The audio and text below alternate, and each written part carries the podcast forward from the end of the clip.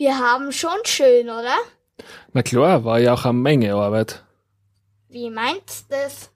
Naja, vor 20 Jahren, 2020, hat's nicht so rosig um unsere Natur und Umwelt ausgeschaut. Da war ich noch gar nicht auf der Welt. Wie hat's da ausgeschaut? Was? Das weißt du gar nicht? Dann erzähl es dir. Cool, darüber müssen wir mal einen Podcast machen. Hallo, ich bin Matthias. Und ich bin Michael und wir beide machen den Podcast Klimavisionen, wie wir es geschafft haben.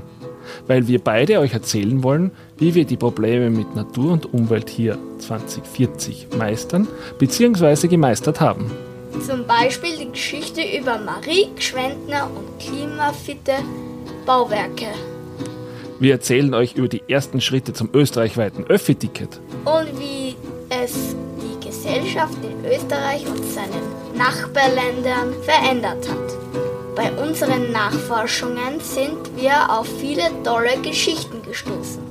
Ich sage nur Geschichten vom Laien und Borgen, Fake News und Greenwashing oder auch über neue Arten der Mobilität.